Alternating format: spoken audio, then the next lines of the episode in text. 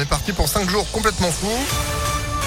Déjà que ces derniers temps c'était bien élevé, ça n'a pas fini de grimper, on en parle après l'info de Sandrine Ollier. Bonjour Sandrine. Bonjour Phil, bonjour à tous. À la une, 12 départements en alerte rouge dans le sud-ouest du pays, 25 en orange, 38 en jaune, notamment le Rhône-Lin et l'Isère. La canicule gagne du terrain. Des records de température devraient être battus aujourd'hui et demain.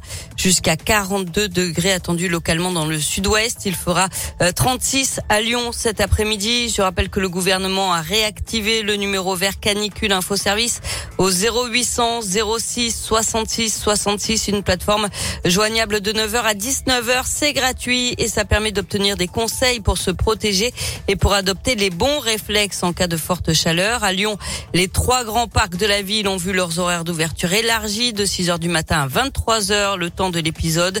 Attention aussi à cet épisode de pollution avec une qualité de l'air qui se dégrade aujourd'hui à cause de l'ozone. Dans l'actualité également, la colère des enseignants du Rhône après les épreuves de spécialité du bac. D'après le progrès, ils se sont aperçus que leurs notes avaient été remontées de deux points. Ils se disent scandalisés et dénoncent un manque de respect pour leur travail. Le rectorat, de son côté, évoque un souci d'harmonisation qui se fait en toute transparence. En bref, un incendie dans un appartement de Vaux-en-Velin ce matin, au deuxième étage, dans un immeuble qui en compte 10.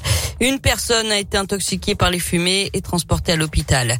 Et puis des parents d'élèves de CP qui déposent une plainte pour viol. Ça se passe dans une école du 3e arrondissement de Lyon.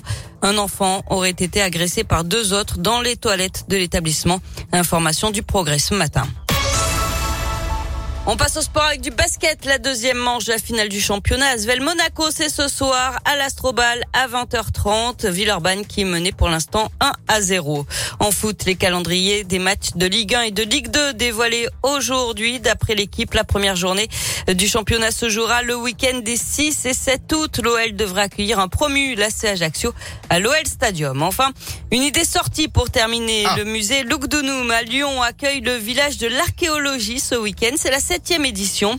Euh, visite guidée, conférences et ateliers, un ensemble d'activités est proposé au grand public pour faire découvrir les métiers de l'archéologie et ses secrets. Euh, Claire Iselin, directrice du musée Lugdunum. Il faut d'une part être vigilant. Ah, Ouais, ça a changé de voix. voilà, c'est. Qu'est-ce qui se passe pas le bon. C'est pas. Non, non, non, non, non. C'est pas votre faute, c'est la chaleur. Exactement. Allez, on va parler des journées de l'archéo, de l'archéologie. Ah bah oui, c'est ce que je dis, c'est la chaleur. Le Lugdunum Musée Théâtre Romain accueille le village de l'archéologie. C'est ouvert à tous les publics et en fait, on découvre aussi bien les méthodes de fouille. On peut s'initier à la photographie de fouille, par exemple, mais que les technologies 3D pour la reconstitution de ports antiques. Il y aura aussi la visite d'une fouille en cours passionnante au clos de la visitation, c'est juste en haut du site des théâtres, avec les fouilleurs en question qui vous montreront un petit peu en direct ce qu'ils sont en train de découvrir, un arsenal militaire en lien avec la bataille de Lyon au second siècle. Je vous en dis pas plus parce qu'il faut quand même que j'en laisse un peu aux visiteurs. Et c'est gratuit, ça se passe de 10h à 18h demain et dimanche, pas besoin de s'inscrire. Bon, hydratez-vous un peu Sandrine, hein, je m'inquiète pour vous. 9h33, vous êtes de retour à 10h Peut-être. Allez, voici la météo. Météo